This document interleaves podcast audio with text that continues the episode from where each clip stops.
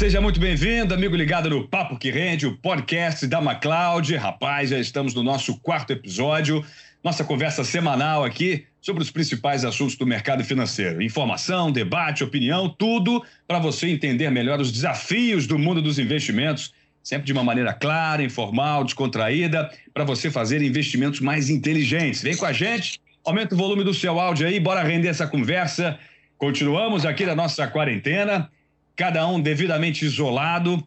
Eu estou aqui na minha casa. Alguns estão conseguindo, talvez, trabalhar de longe, mas, claro, frequentando o nosso escritório, mantendo as distâncias, álcool em gel, água com sabão, todo mundo seguindo as recomendações. É isso, Cadu? João, tudo bem, Aníbal? Bem-vindos, hein? Olá, pessoal. Beleza, Cadu? Como é que você está? Tudo certo? Tudo certo. Estamos aqui seguindo as orientações aí médicas tocando barco, acompanhando bastante aí o mercado. O Aníbal deu um desfalque na gente na semana passada, mas está de volta. E aí, Aníbal, tudo bem? Tudo bem, graças a Deus. Semana agitada, semana passada, mas eu estou de volta aí, espero contribuir alguma coisa. Legal, a gente tem vários assuntos importantes para tratar essa semana. É, muito agito lá fora, muita coisa acontecendo aqui no Brasil. Finalmente tivemos aí durante a semana a elaboração de fato mesmo de um pacote de incentivos econômicos do governo para tentar salvar a economia brasileira nessa epidemia, nesse é, colapso financeiro que se anuncia, né? A gente teve aí a Ibovespa fechando a semana positiva, né? Depois de cinco, cinco semanas negativas, imagina, né? Acabou fechando no positivo, que foi bom, apesar de uma leve recuada no dia de hoje, né? Acabamos aí beijando os 5%, mas fechamos aí por volta de 4,70. É, vou lançar essa bola para o Cadu que, que você pode dizer, Cadu, desse, é, desse, desse pregão de sexta-feira? Foi mais ou menos uma realização dos lucros daquele, daquele pessoal que veio numa boa sequência de dias positivos na Bolsa? Bom, vamos lá, com certeza. Essa semana a gente teve, né, novamente, uma série de noticiários que saíram ao longo desses dias, principalmente, né, a pauta acho que ficou muito voltada não só aos novos casos, né, ao acompanhamento dos casos do coronavírus, mas principalmente a questão né, dos pacotes que estão sendo adotados, não só na economia brasileira, mas no resto do mundo. Então, a gente teve alguns fatores importantes né, que ajudaram a dar um pouco de ânimo para o mercado, né, a dar um pouco de segurança e incentivo, que foi principalmente nos Estados Unidos, um pacote aí na casa de 2 trilhões de dólares, né, que já foi aprovado né, no Senado e foi para a Câmara. É, a gente teve também na Alemanha um pacote de 750 bilhões de euros, né? Então tudo isso foi dando, né, uma tranquilidade um pouco maior, porque o que preocupa também, além, né, do fato humanitário, né, a questão das vidas que são afetadas com o coronavírus, a gente tem principalmente a atividade econômica como cerne principal num segundo episódio. Então, essas, essas medidas que estão sendo adotadas deram um alívio para o mercado, um certo incentivo. A gente foi um pouco a reboque disso. Hoje, na sexta-feira, a gente teve o anúncio né, de algumas medidas aqui a nível nacional, né, o Banco Central, junto com a Caixa Econômica, junto com o BNDES, adotando algumas medidas voltadas principalmente para pequena e média empresa, né? A gente está falando ali das empresas com um orçamento de 360 mil a 10 milhões anual e isso deu um, um boom né, uma recuperação na bolsa no início da semana. E nessa última sexta-feira, hoje especificamente, né, o mercado recuando um pouco, um pouco de realização frente às últimas altas.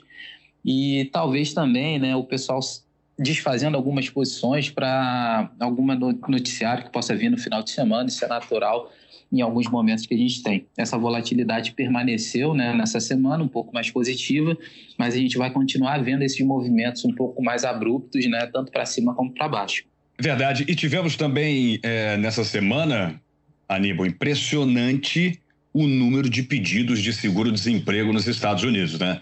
Assustou o mercado. Saltou de 282 mil para mais de 3 milhões acabou sendo maior do que o esperado, que girava ali em torno de 1 milhão e 600 mil, que já era um número histórico, gigantesco, é o maior pedido da história, bateu e muito fácil o maior pedido anterior, que tinha sido em 1982, de 585 mil. Como é que a gente pode é, enxergar e analisar esses dados, hein, Aníbal? Eu acho que não vai ser surpresa nenhuma a gente ver mais alguns dados no futuro próximo que sejam tão ruins ou tão assustadores quanto esse. É, a gente nunca viveu uma crise igual a essa, dessa, desse tipo de magnitude, dessa forma. E eu acho que muita coisa de, desses indicadores já está meio que precificado nos preços aí dos ativos, tanto na bolsa, quanto nos juros, quanto no dólar. Né? Realmente é um número impressionante, são 3 milhões, eu acho que é, representa aproximadamente 1% da população americana. Mas não é à toa que a gente tem visto esses pacotes que são bizarros de tamanho de, de, de trilhões, é trilhão atrás de trilhões e trilhões, é, que são os maiores pacotes da história moderna também de ajuda financeira. Acho que não é à toa, entendeu?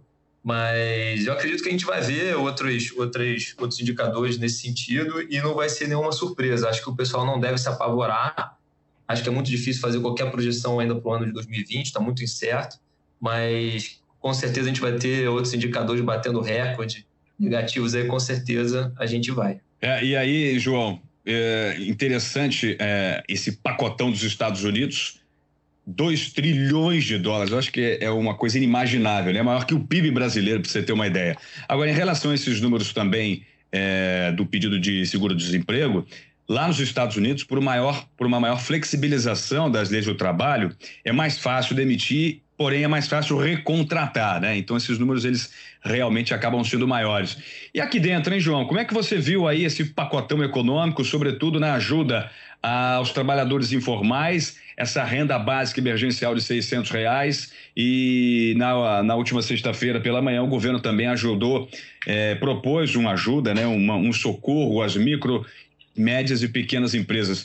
Isso é o suficiente para conseguir sustentar pelo menos nesse período de dois meses, no mínimo, né, que é o que o governo projeta essas empresas, o número de desempregados no Brasil vai ser realmente grande, mas talvez não tão grande como a gente estava prevendo na pior cenário? Ainda é difícil a gente tá, dizer realmente se é o suficiente ou não, justamente porque a gente não tem a real efeito dessa crise, né, dessa epidemia na economia. Né? Agora, nas próximas semanas, o comércio e a economia começou, o presidente começou a liberar para que uh, voltassem a reabrir, a atividade começasse a, a, funcionar novamente, que a gente vai ter ideia como isso foi afetado. Certamente, o fato da, do, do, do, da nossa economia ser formada, em sua maioria, por serviço, por trabalho informal, é, muita coisa está camuflada.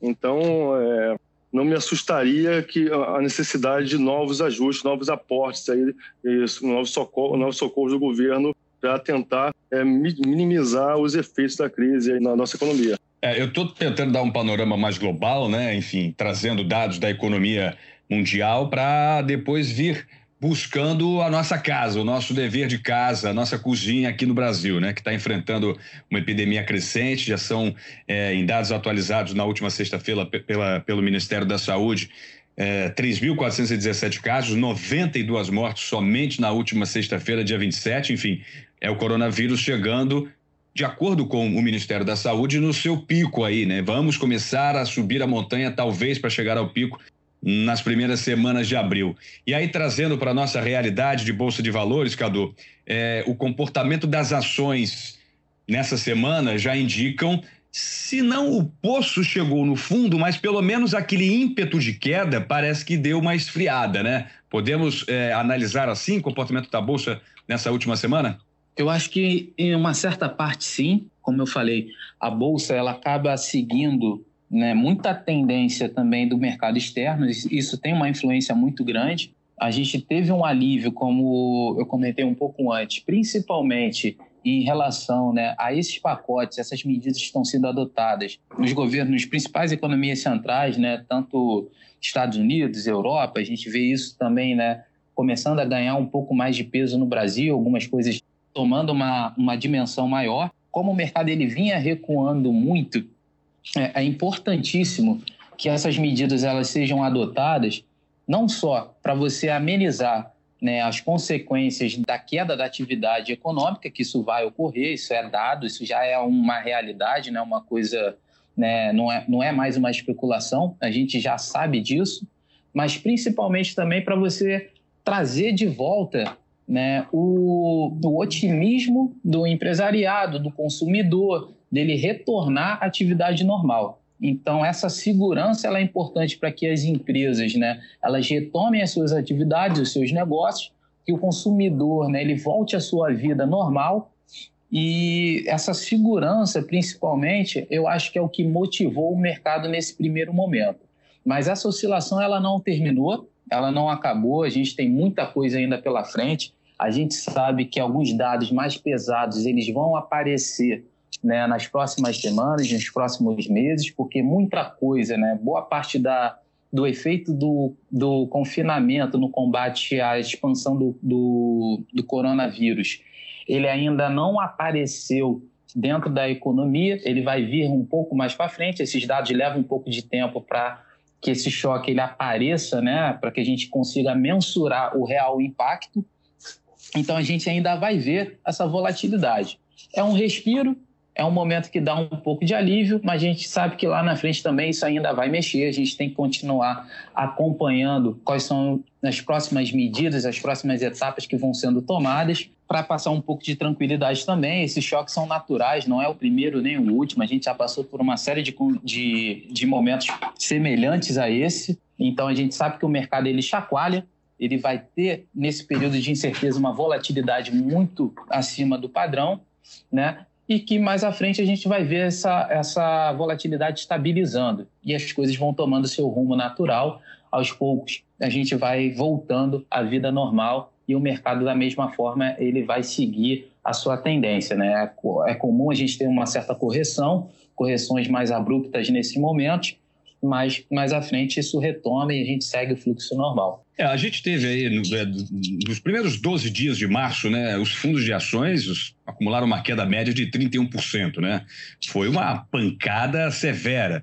Uh, desde que estourou a última crise financeira internacional, os fundos do Brasil levaram em média 14 meses e meio para se recuperar é, desse, desse drawdown, né? Que é aquela queda, quando eles ficam negativos. Teve fundo aí durante a semana, fundo grande, né? Fundo famoso, que acabou claramente, é, até de maneira pública, né? Se desfazendo de posições em câmbio, né? Para tentar é, recuperar um pouco mais é, de liquidez. E eu estou querendo saber de vocês como é que vocês avaliam os fundos, né? Como é que vai ser essa recuperação? Esses 14 meses e meio, em média, lá para a crise de 2008, talvez é, mostre um caminho que os fundos podem seguir, mas a gente pode imaginar uma recuperação talvez mais curta, dada a natureza diferente das crises. Lá foi crise de crédito, aqui uma crise sistêmica, né? uma pandemia é, de ordem sanitária. Enfim, como é que vocês veem essa recuperação dos fundos aí é, nas próximas semanas, nos próximos anos e meses? Só fazer um, um complementar aqui o que, que o, o João colocou, muito bem colocado, com relação a esses pacotes que vêm saindo aqui do Brasil. É uma preocupação que eu tenho é que eu não vejo. A gente sabe que o Brasil vinha de um problema sério fiscal, começou a arrumar a casa com as reformas da Previdência, o teto dos gastos, etc. É, nós temos aqui a certeza de que esses pacotes que estão sendo, estão sendo anunciados hoje são necessários, a gente acredita que sim, mas eu não vejo uma conscientização no, no, no, na linha de que é, essa conta vai precisar ser paga no futuro próximo. É, a gente sabe que a meta fiscal não precisa ser é, batida esse ano, mas o governo está gastando mais do que pode e, e, isso me traz alguma preocupação que eu acho que precisa, o povo precisa entender que, que, que pode ser que a gente enfrente um problema lá na frente nesse sentido, tá? Agora, com, com, com relação aos fundos, eu acho que depende muito da classe de fundos que a gente está tá falando. A gente vê é, de forma é é, é, é, inédita alguns fundos de renda fixa apresentando rentabilidade negativa.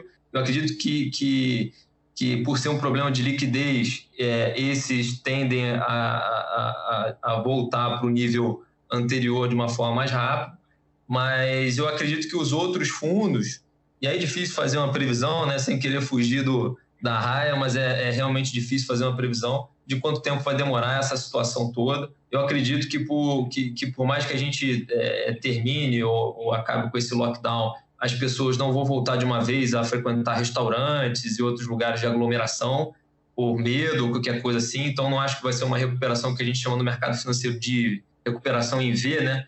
Quando volta para os níveis atuais de forma muito rápida.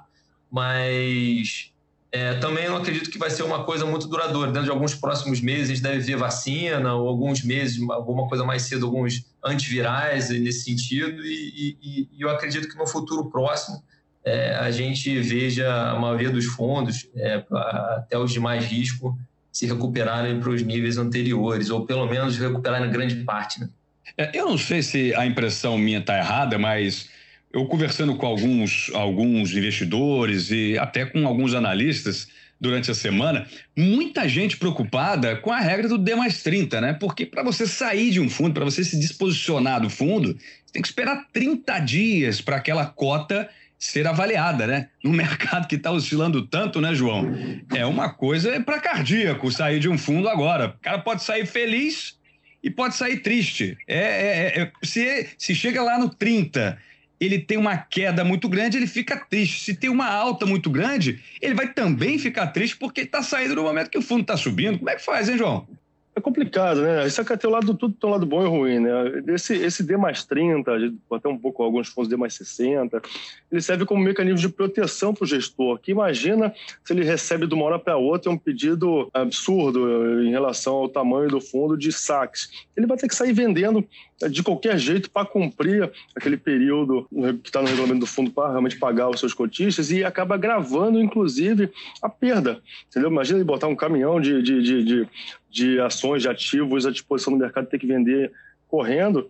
E então, assim, ter esse, esse espaço para vender é, dá uma certa tranquilidade para o gestor conseguir ir saindo aos poucos no melhor momento sem que esse problema seja agravado. Existem fundos com maior liquidez, tem suas vantagens também porque o, o cliente entrar e sair a qualquer momento, mas estão suscetíveis a esse tipo de risco, como a gente aconteceu essa semana de fundos de renda fixa que fecharam, inclusive para resgates, porque receberam pedidos muito grandes e o fundo fechou, entendeu? Então você acha que assim, às vezes é um, você está esperando ter aquele recurso em algum momento e, e, acaba sendo pego aí desprevenido por causa de uma situação diversa. Então, assim, é, lidar com renda variável, você tem que realmente estar muito preparado psicologicamente para esse tipo de situação. E, e, isso aí, na verdade, é um, esse, esse momento é até um aprendizado para todos os investidores, que a forma que ele está se sentindo agora serve para ele avaliar realmente qual é o, o perfil de risco dele.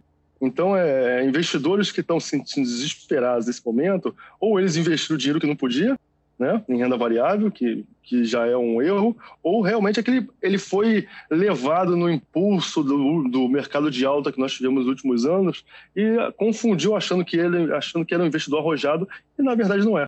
Então, assim, é, tenho o lado bom e o ruim aí de tudo que está acontecendo nesse momento. Como diria Warren Buffett, é quando a maré baixa que a gente vê como as pessoas estão vestidas, né? É, é, o, o, o, gigantesco Warren Buffett talvez tenha lá sua razão. Agora, Cadu, a gente teve também um Só... anúncio. Vai lá, vai lá, fala aí. Só para complementar um ponto que o João falou, né? Esses fundos D30, na, na realidade, o que, que acontece? isso, isso acaba sendo uma coisa positiva até para o próprio cotista do fundo, porque isso é uma isso acaba sendo uma defesa também para quem tem investimento nesses fundos. Porque quando o fundo ele tem uma liquidez muito curta e você acaba acontecendo, né, tem esses momentos de uma pressão de venda, uma pressão de resgate, né, que acaba forçando o gestor a ele ter que liquidar posições, isso acaba dando a possibilidade dele ter mais datas para escolher o melhor momento e de onde ele vai tirar aquele recurso para efetuar os pagamentos daquelas Esse é retiradas é que estão sendo feitas. Então, na prática, isso acaba fazendo, tendo um efeito muito mais defensivo dentro da cota do fundo. Né? Você acaba machucando menos a cota do fundo, porque isso dá tempo do mercado se acomodar. Porque, principalmente nesses momentos de volatilidade muito elevada, você pode ter um dia que você tenha muitos pedidos e seja um dia que saia uma notícia negativa. E três, quatro dias depois, por exemplo, se a gente comparar a semana passada com essa semana, o mercado recupera, ele sai com um preço muito melhor e os cotistas não sentem dentro da cota, né, olhando no horizonte mais longo, uma desvalorização tão grande. E você consegue manter ativos que às vezes se desvalorizaram simplesmente por uma corrida, por, uma, por um efeito né, de momento, mas que lá na frente o gestor acredita e ele sabe que aqueles ativos ele têm um potencial, que eles não estão no seu preço justo, mas que simplesmente pelo momento de mercado eles acabam perdendo valor. Então, isso tem que ser também considerado, porque esses fundos também adicionam um fator mais defensivo para quem tem um horizonte a longo prazo, por isso esses fundos eles são mais orientados né, para quem está né, com horizonte de investimento num prazo mais longo. A gente vai estar falando aí de dois anos, alguma coisa nesse gênero, até para temporizar o que é a longo prazo, né? Bom, já estamos aí nos encaminhando para a reta final da nossa conversa, do nosso papo que rende. Uh, eu ia comentar, Cadu, que o governo prepara para a semana que vem uh, um anúncio de injeção de liquidez nas empresas é, atuando no mercado de crédito privado, né, que tem sofrido demais aí nos últimos dias. Talvez tenha sido o mercado, junto, claro, com a Bolsa de Valores, o mercado de ações, que mais sofreu na, nas últimas semanas e que vem sofrendo. É um alívio para as empresas, né? Como é que vocês estão vendo aí a próxima semana? O que é que a gente pode esperar de de comportamento da Bolsa de Valores, essa tendência de alta, esse fôlego novo que os investidores estão tendo, talvez um otimismo, será que sustenta altas é, consecutivas aí para a próxima semana, senhores? Eu acho que nesse primeiro momento a gente ainda vai continuar vendo muita volatilidade no mercado e é muito impreciso fazer qualquer tipo de estimativa se a semana que vem vai ser de alta ou vai ser de baixa. Eu acho que o que vai comandar o mercado vai continuar sendo as, o noticiário, principalmente em função né, dos dados sobre o avanço da doença, tanto a nível internacional como a nível Brasil. A gente viu um avanço grande né, nos Estados Unidos, falando especificamente em Nova York. Então, a gente sabe que isso traz também um receio muito grande dentro da população, né, e isso afeta os outros mercados de maneira geral. As medidas também né, que vão sendo adotadas né, pelo, pelos bancos centrais, pelos políticos, né, seja um incentivo fiscal, seja né, uma relação em, em, relação à taxa de juros ou outras medidas que venham a ser adotadas, isso também vai mexer ainda muito com o mercado. Então é, é muito difícil a gente saber, porque boa parte dessas dessas soluções que estão sendo adotadas, elas também dependem de uma aprovação política, né? Ela vai passar pelo Congresso e são processos que levam um pouco de tempo, que eles são um pouco mais morosos, digamos assim, né? Não é tão simples como você simplesmente ir lá e é, reduzir a taxa de juros, que é uma coisa imediata. Então você implica numa negociação política que traz custos. Você tem custos não só sociais, mas custos políticos. E dentro do, do cenário que a gente vive, né, essas disputas também elas acabam atrapalhando um pouco com que você acelere o processo. Então a gente vai continuar vendo o mercado numa volatilidade muito alta, eu não tenho dúvida disso. A gente teve um momento de recuperação nessa semana, dependendo do noticiário da próxima, a gente vai continuar vendo ou o mercado indo para cima, notícias positivas, ou realizando em notícias negativas. Isso vai prevalecer ainda alguns dias. É, é interessante o que você falou, Cadu, porque hoje o, o, o, JP Morgan soltou uma análise Brasil falando justamente isso, né? Que a instabilidade política faz com que as projeções para a economia brasileira também sofram um pouco, né? E aí, Aníbal, nessa direção, semana que vem o Senado vai votar o pacote anticrise do governo, a tendência é que aprove e talvez aí haja algum fôlego. Mas como é que você está percebendo e analisando o que vem por aí? É, eu acho a gente aqui é, a gente evita tentar achar um fundo, um topo. É, acho que é, a Ana Laura, que trabalha com a gente, que sempre fala, né? Quem só tem uma pessoa que comprou no fundo e vendeu no topo, um mentiroso. então, essa estratégia de market timing é muito difícil. O que a gente pode ver é se a gente. Se, é, que, o que a gente faz é se a gente acha que os níveis de preço estão, de certa forma, razoáveis, a gente vai fazendo compras, em, como é que a gente chama no mercado financeiro, de tranches, né? Em, em tranches, vai comprando parcelado, devagarinho e tal. No momento de muita volatilidade, não é indicado trabalhar com alavancagem. E, e à medida que for caindo, vai comprando mais um pouquinho, mais um pouquinho, é, sempre respeitando cada é, perfil de, de investidor, se, se, se, é mais conservador, se é mais agressivo, e, e trabalhar devagarinho no mercado que está tá tão complicado. Né?